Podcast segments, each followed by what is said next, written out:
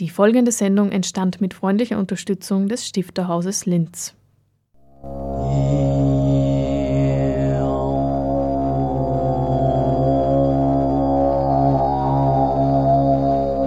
Literatur im Radio.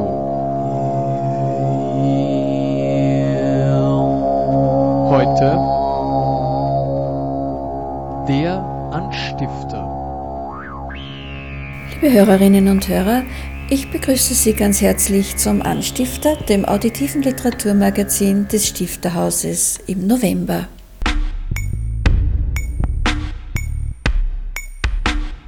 Eine Ausstellung über Robert Musil im Ersten Weltkrieg und die junge Linzer Autorin Dominika Meindl sind die Themen unserer heutigen Sendung.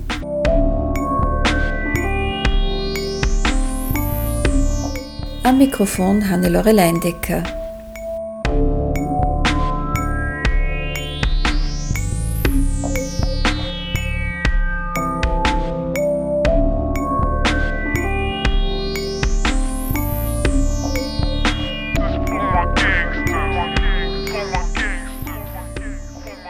Landsturmbezirkskommando Linz, 20. August 1914, Robert Musil und der Erste Weltkrieg. Das ist der Titel einer Ausstellung, die am 20. Oktober im Stifterhaus eröffnet worden ist. Robert Musil ist ja 1880 in Klagenfurt geboren worden und natürlich erinnert in Klagenfurt das Musilhaus mit einem Musil-Literaturmuseum an diesen Dichter. Dass Musil aber auch biografische Verbindungen zu Oberösterreich gehabt hat, ist eigentlich weniger bekannt.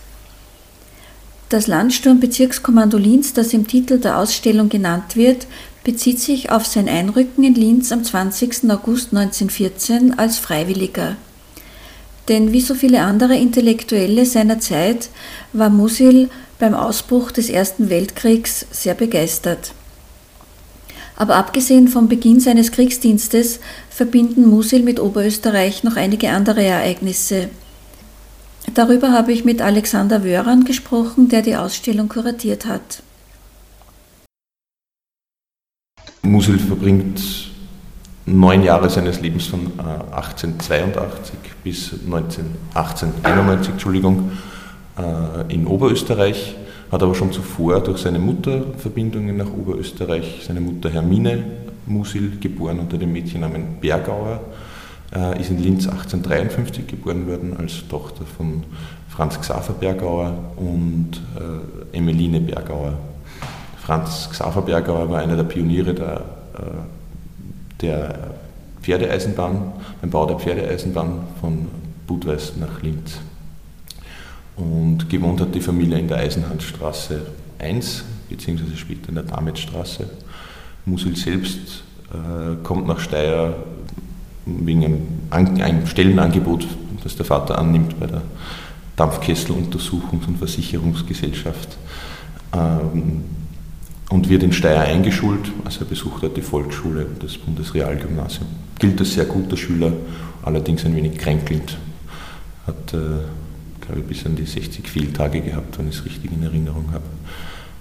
Ähm, er erwähnt Oberösterreich später nochmal bei einer Rezension des Billingers Stück Der Knecht, wo er so eine Art Hymne an, an Oberösterreich schreibt. Also man kann da äh, vielleicht herauslesen, wie sehr, wie sehr er der Landschaft dann doch verbunden worden ist.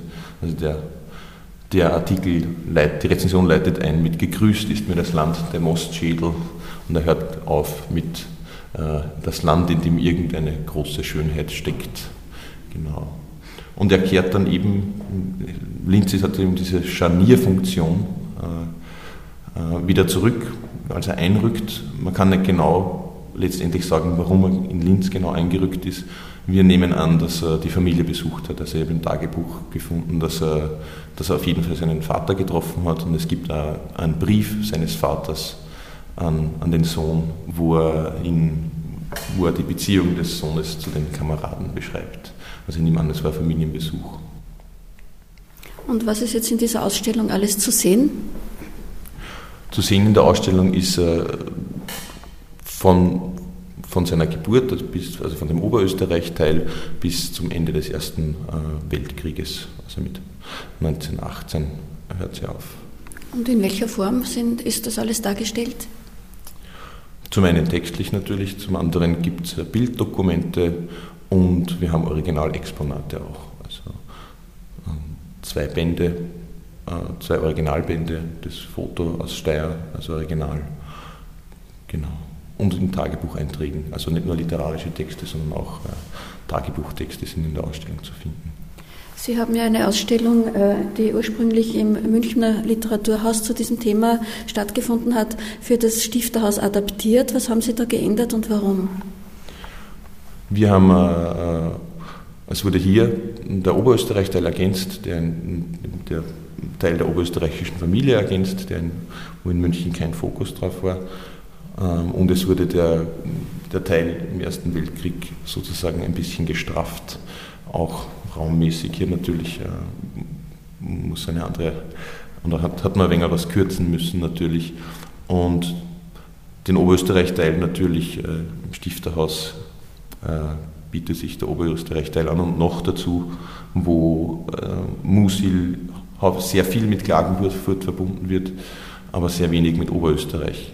Und die frühkindliche Erinnerung, die einsetzt, setzt eigentlich eher mit Steyr ein als mit Klagenfurt. Darum wollte man diesem Aspekt gerecht werden in der Ausstellung.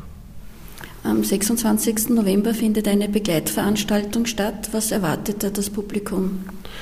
Am 26. November wird, äh, ist uns, ist, wird uns der Herr Nikolaus Mahler, ein äh, Graphic Novel Zeichner, äh, wird uns besuchen. Und der hat unter anderem auch den Mann ohne Eigenschaften als Graphic Novel verarbeitet, aber auch äh, Werke von Thomas Bernhard, also einen Weltverbesserer zum Beispiel.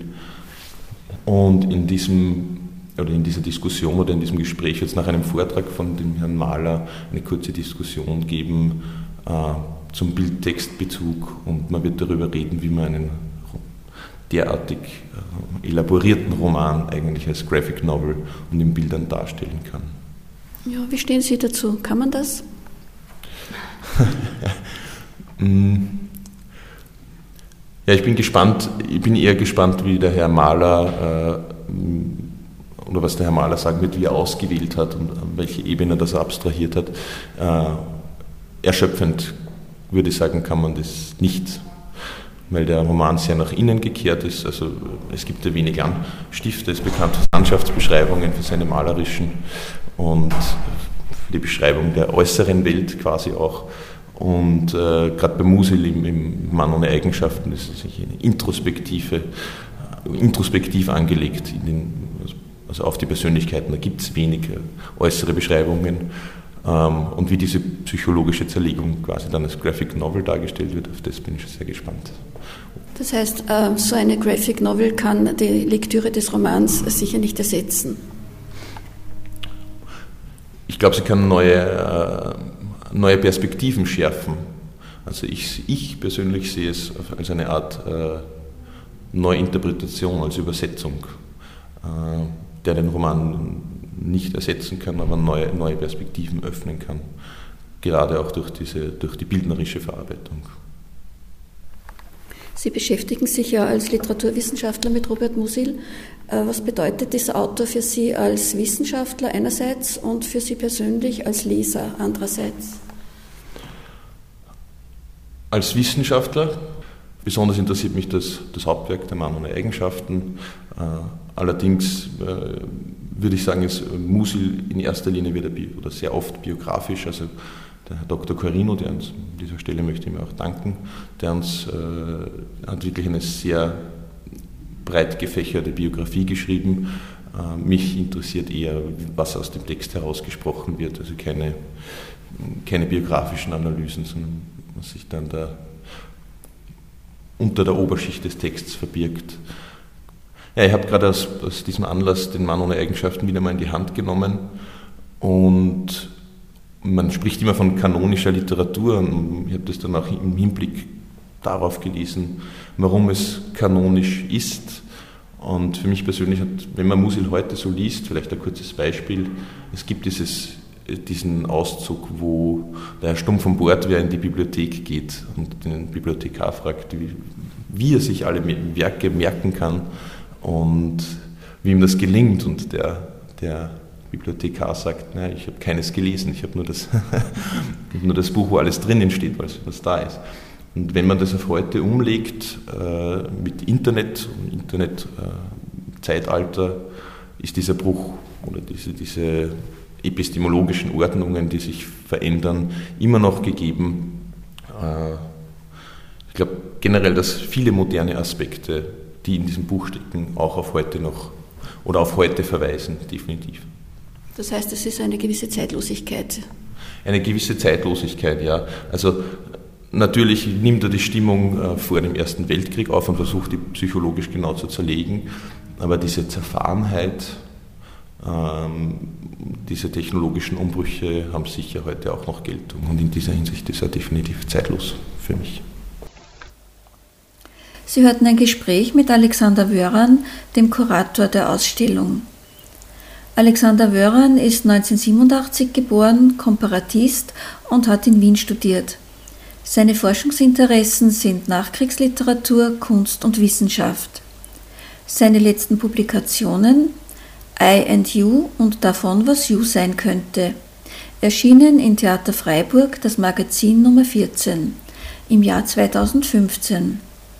Ebenfalls 2015 erschien geboren in Steyr, eigentlich nicht ganz, Robert Musil 1880 bis 1942. Den letztgenannten Titel trägt auch die Begleitpublikation, die zur Ausstellung erscheint.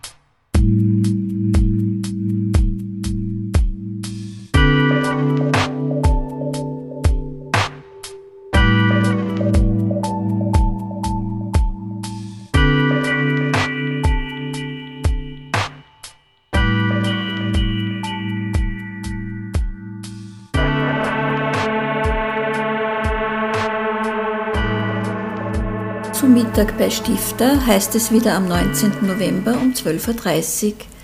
Dieses Mal ist Dominika Meindl zu Gast, die im Rahmen der Reihe Texte einer Generation 1970 bis 1980 lesen wird. Texte einer Generation bedeutet, dass vier Repräsentanten und Repräsentantinnen einer Generation, die zwischen 1970 und 1980 geboren worden ist, an vier Donnerstagen Einblick in ihre literarische Werkstatt geben. Bis jetzt haben in dieser Reihe Andrea Winkler, Otto Tremetsberger und Austrofred gelesen. Und am 19. November ist Dominika Meindl an der Reihe. Ich habe mit ihr gesprochen. Sie lesen am 19. November im Stifterhaus und im Programm des Stifterhauses werden Sie also in dieser Reihenfolge als Schriftstellerin ähm, Journalistin, Moderatorin, Poetry Slammerin und Lesebühnenpräsidentin bezeichnet. Ist diese Reihenfolge für Sie auch die Reihenfolge der Wichtigkeit Ihrer Tätigkeiten? Oh, dafür hätte ich mir die Reihenfolge jetzt merken müssen. Na, äh, das letzte, das ist die Lesebühnenpräsidentin und mhm. das ist das Lustigste. Also mir selbst das Lustigste, das macht mir am meisten Spaß und Freude. Äh, auch weil das ein Teil ist, den ich äh, im Team absolviere. Also da sind Klaus Butting und René Monet, den Hörerinnen von Radio Froh vom Café Depresso kennen könnten, äh, mit an Bord und das ist wirklich, für uns ist lustig. Wir hoffen, dass fürs Publikum halb so lustig ist. Ja, Schriftstellerin klingt am besten und ist auch beim Finanzamt so deponiert, aber das bringt am allerwenigsten ein. Aber Ihre Lesung äh, halten Sie ja in dieser Funktion als Schriftstellerin. Ja, das habe ich aber noch nicht entschieden. Na, die Funktionen greifen ineinander. Ja. Es kann, ich muss gestehen, ich weiß noch nicht, was ich lesen werde. Wahrscheinlich werde ich ein bisschen was Ernsthafteres lesen, also ja, als Schriftstellerin. Und was ist jetzt für Sie ähm, das Bedeutendste? Sie haben schon gesagt, das Lustigste ist die Lesebühnenpräsidentin. Äh, was ist Ihnen persönlich am wichtigsten? Die Frage habe ich mir selbst lang gestellt und mittlerweile bin ich zu der Antwort gekommen, dass die Mischung ist. Also ich scheitere nicht umsonst daran, mich auf eines zu konzentrieren. Schon seit Jahren versuche ich, was Längeres zu schreiben und wirf es regelmäßig in die Schublade, beziehungsweise überhaupt in den Mistkübel. Äh, man müsste sich wahrscheinlich darauf konzentrieren, nur das zu machen. Es gibt da finanzielle äh, Überlegungen, warum ich die anderen Sachen, also moderieren zum Beispiel, ich mache es nicht ungern, ich finde es aber anstrengend und darum lasse ich mir das halbwegs gut zahlen. Das heißt, Sie müssen ja von was leben, ne? Ja, mhm. ja, auch Schriftsteller müssen von was leben. Ja. Na, man kennt ja die Situation rein aus dem Buchverkauf. Also ich, heute Nachmittag einen, einen Workshop, mit dem verdiene ich mehr als aus dem Buchverkauf der vergangenen Jahre. Was natürlich nicht für meine Verkaufsqualitäten spricht. Äh, wie würden Sie Ihren künstlerischen Werdegang äh, so rückblickend beschreiben? Mm, ja, einem Zufall oder einer Neigung nach der anderen folgen. Ich habe ja versucht, dass ich seriös ins Arbeitsleben starte.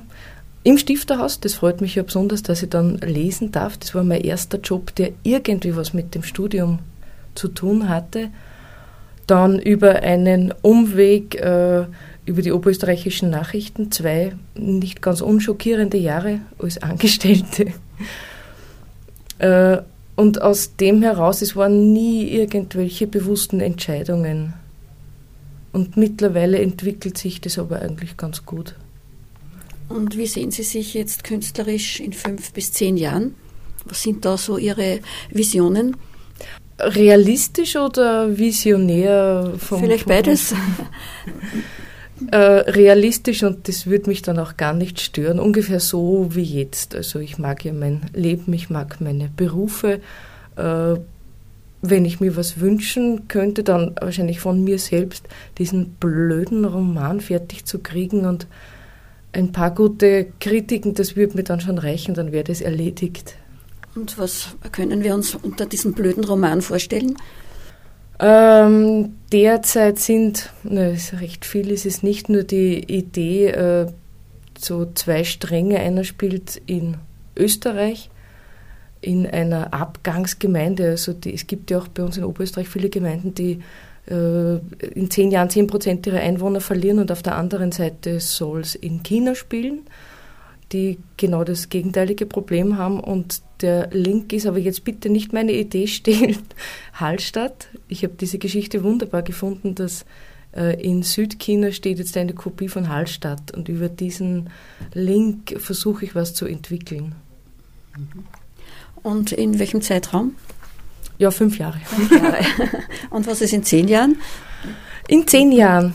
Ähm, zehn Jahre Du meine Güte. Es ist immer schwierig, wenn ich zehn Jahre zurückdenke, weil das war ein ganz anderes Leben und es würde mich nicht stören, wenn es in zehn Jahren ein anderes Leben wäre, aber wenn es so aussehen würde wie jetzt, wäre es auch okay. Vielleicht der zweite Roman, mhm. wenn ich im Fünfjahrestakt schreibe. Hm? Äh, diese Lesung am 19. November steht unter dem Motto Texte einer Generation. Und zwar lesen Autoren und Autorinnen, die zwischen 1970 und 1980 geboren sind. Äh, Gibt es da für Sie einen gemeinsamen Nenner irgendwie äh, von Texten, die von Autoren dieses Alters geschrieben werden? Ich glaube, wenn die, die vier, die da dann am Schluss gelesen haben, werden zusammensitzen, würden wir uns gut unterhalten können, weil wir noch der Stadl-Moderator war Karl Moik und der Papst äh, Wojtyla. Diese Dinge würden schon ja, über die könnte man eine Unterhaltung führen, aber ich kenne ja die Texte der drei anderen Kolleginnen, die vorgelesen haben und die sind sehr verschieden. Also wie vorher schon erwähnt, in zehn Jahren kann sich ja sehr viel tun. Und äh, ja, also zum Teil sind das sehr ernsthafte Texte, in, des, in denen es darum geht, dass man sich zurückzieht aus der als zu fordernd äh, empfundenen Gegenwart. Der Austrofred liest seine Sachen. Die kennt man ja. Also ich würde es nicht wagen, da einen gemeinsamen Nenner zu sehen. Ja, wenn junge Menschen zuhören, äh, man soll es ruhig wagen zu schreiben. Man darf sich nicht erwarten, davon zu leben. Das ist ein bisschen eine Steilvorlage, aber träumen darf man davon. Es ist eigentlich ein schöner Beruf. Aber es ist auch eine sehr einsame Tätigkeit, oder? Nein, zu wenig einsam. Aha. Na, das ist, das ist eine Typenfrage. Mhm. Ich arbeite sehr gern alleine. Also mir gefällt sehr gut, mich morgens ohne ein Wort zu sagen an den Schreibtisch setzen zu können und am Abend dann, je nachdem, wie man es machen möchte, also bei den Poetry Slams habe ich die Kollegialität immer sehr genossen.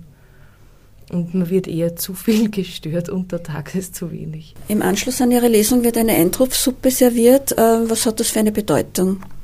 Das ist eine ziemliche Oldschool-Suppe, die ich so in keinem Wirtshaus mehr äh, gesehen habe. Ich würde es mir sonst sofort bestellen. Das hat mir meine geliebte Wahloma immer gemacht. Und vielleicht werde ich ein literarisches Madeleine-Erlebnis haben, wenn ich selbst den ersten Löffel dieser Suppe is und dann mich an die vergangenen 37 Jahre erinnert. Äh, wenn es nicht so ist, wird es einfach eine gute Suppe. Sie hörten Dominika Meindl, geboren 1978 in Linz, wo sie seit 2006 auch lebt und arbeitet. Sie ist Schriftstellerin, Journalistin, Poetry Slammerin, Moderatorin und Lesebühnenpräsidentin. 2009 hat sie die erste Linzer Lesebühne Original Linzer Worte gegründet und seit 2005 betreibt sie das Blog Lebensbeichte einer Tugendterroristin. Veröffentlichungen und Rezensionen sind unter anderem in Schreibkraft, im Falter und in den Facetten erschienen. Ihre Bücher in der Heimat der Fußkranken, Liebesgeschichten und Polemiken aus Oberösterreich aus dem Jahr 2012, aus 2014 Original Linzer Worte und aus dem Jahr 2015 Die Sau, ein voll arger Heimatroman. Dominika Meindl hat im Herbst 2013 die Talentförderungsprämie des Landes Oberösterreich erhalten.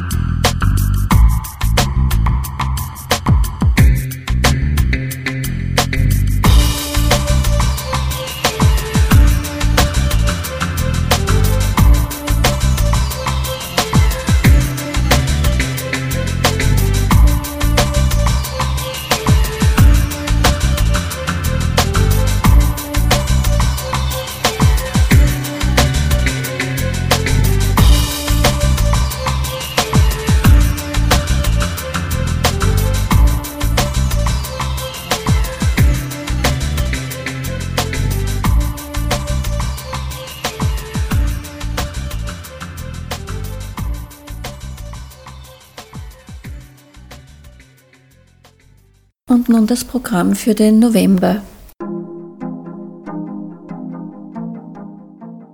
Bis 29. November können Sie die Ausstellung im Literaturcafé noch besuchen. Äh, der Titel ist Next Comic. Nikolaus Mahler präsentiert Grafiken aus der Graphic Novel zu Thomas Bernhards Theaterstück Der Weltverbesserer. Die Ausstellung ist jeden Tag außer montags von 10 bis 15 Uhr geöffnet. Dann gibt es noch die Mikroausstellung 40 Jahre Rampe, Porträt einer Literaturzeitschrift. Die ist noch bis 30.12. geöffnet, ebenfalls täglich außer montags von 10 bis 15 Uhr. Und seit 21. Oktober gibt es die Ausstellung Landsturm Bezirkskommando Linz, 20. August 1914, Robert Musil und der Erste Weltkrieg. Darüber haben wir im Interview bereits berichtet. Die ist bis 26. März 2016 ebenfalls täglich außer montags von 10 bis 15 Uhr zugänglich. Morgen, am 5. November, wird äh, Jakob Ebner über historische Berufsbezeichnungen als kulturgeschichtliche und namenkundliche Quelle sprechen. Der Titel der Veranstaltung ist Affengießer, Mühlenvogt und Ziegelbäcker. Brigitte Schwenz-Harand hält am 6. November einen Vortrag über österreichische Gegenwartsliteratur mit dem Titel Ankommen in Österreich. Autoren kommen und schreiben. Um die Generation Praktikum geht es am 10. November um 19.30 Uhr, wenn Eva Schörkhuber aus ihrem Roman Quecksilbertage lesen wird. Christian Schacherreiter wird moderieren. Andrea Grill und Lisa Spalt sind am 12. November zu Gast im Stifterhaus. Andrea Grill liest aus ihrem Roman Das Paradies des Dr. Kaspari und Lisa Spalt liest aus Ameisendelirium. Birgit Schwaner wird eine Einführung halten. Alois Brandstetter liest am 17. November aus Aloigis Abbild. Christian Schacherreiter wird moderieren. Bei der Mittagslesung am 19. November ist Dominika Meindl von 12.30 Uhr bis 13 Uhr zu Gast. Sie haben ein Gespräch mit ihr in dieser Sendung bereits gehört. Anschließend an die Lesung wird eine Eintropfsuppe serviert. Ilya Trojanow liest am 19. November um 19.30 Uhr aus seinem Roman Macht und Widerstand. Günter Keindelsdorfer wird eine Einführung halten. Die Grazer Autorenversammlung Oberösterreich ist am 24. November um 19.30 Uhr zu Gast im Stifterhaus. Es wird eine Lesung geben mit Katharina Tukova und Walter Kohl und Hanna Rigo werden moderieren bzw. dolmetschen. Im Rahmen der Ausstellung Robert Musil und der Erste Weltkrieg findet am Donnerstag, den 26. November, ein Vortrag und eine visuelle Präsentation von Nikolaus Mahler, dem Comiczeichner und Illustrator statt. Anschließend gibt es ein Gespräch mit dem Ausstellungskurator und Literaturwissenschaftler Alexander Wöran. Bernhard Judex vom Stifterhaus wird moderieren. Wenn Sie Einzelheiten über die verschiedenen Veranstaltungen wünschen, dann können Sie auf die Homepage des Stifterhauses gehen www.stifterhaus.at. Damit ist die November-Sendung auch schon wieder zu Ende. Sie wird morgen um 8 Uhr wiederholt und steht auf der Homepage von Radio Froh zum Anhören und Downloaden zur Verfügung. www.froh.at/kultur aber auch mit der Homepage des Stifterhauses sind die Sendungen verlinkt. Sie können sie also auch auf dieser Homepage anhören. Wenn Sie auch im Dezember über die Veranstaltungen des Stifterhauses informiert sein wollen, dann schalten Sie am 2. Dezember um 17.30 Uhr wieder ein. Bis dahin verabschiedet sich Hannelore Leindecker und wünscht Ihnen gute Unterhaltung bei den Lesungen und Vorträgen im Stifterhaus.